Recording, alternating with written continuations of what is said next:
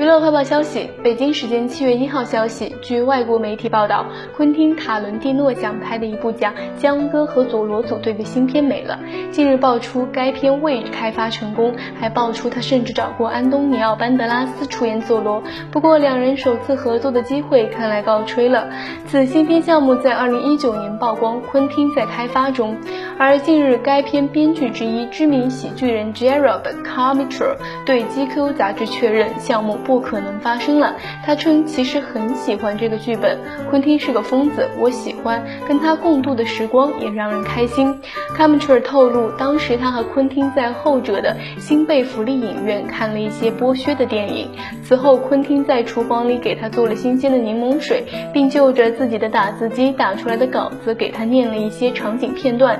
那是一些昆汀想拍而没在此前的电影里拍到的戏。